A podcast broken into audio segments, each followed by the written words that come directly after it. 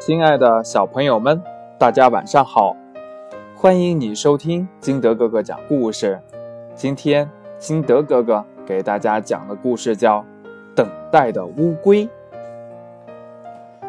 话说有一个夏天，烈日炎炎，太阳火辣辣的照着大地，乌龟热的壳儿都快裂开了。要是现在有把伞该多好啊！他想着。他看见灰鹤拿了一把伞，但伞是合着的，因为呀，灰鹤怕雨淋，但是不怕日晒。他呢，就向灰鹤说：“灰鹤呀，呃，能把你的伞借我用用吗？”明天这个时候，我就在呃这个树旁边把伞还你。灰鹤说：“好吧，你要讲信用呀，不要忘记明天这个时候把伞还我。”说完呢，便把伞给了乌龟。乌龟道谢后，拿着伞离去了。这第二天呢，乌龟到树下还伞。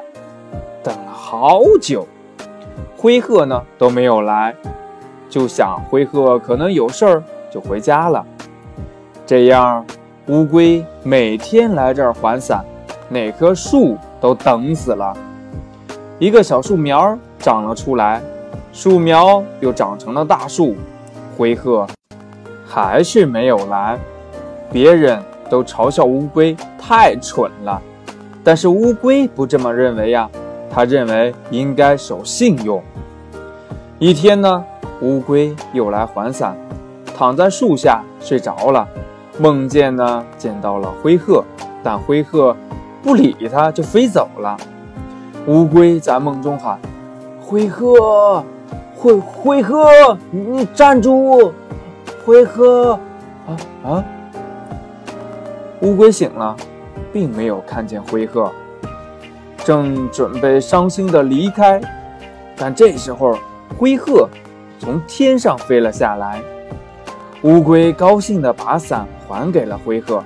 灰鹤说：“啊，不好意思，耽误你了。我家里有事儿，住了三十天。”“你你家住哪儿啊？”乌龟问道。“天宫。”灰鹤。忽然悟到了什么，泪流满面。天上一天，地上一年呐！你真守信用，你等了三十年呐！后来呢，玉皇大帝知道了这件事儿，便赏给了乌龟千年的寿命。它呢，从此变成了动物中寿命最长的动物。故事讲完了，亲爱的小朋友们，你从这个故事里边明白了一个什么道理呢？对了，我们应该像乌龟一样诚实守信。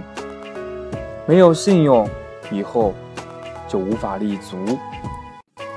诚信乃做人之根本，所以小朋友们千万记住，一定要诚实守信哦。好了，今天的故事就到这里。亲爱的小朋友们，喜欢金德哥哥故事的，可以下载喜马拉雅，关注金德哥哥，也可以通过微信幺八六幺三七二九三六二跟金德哥哥进行交流沟通。亲爱的小朋友们，我们明天见，拜拜。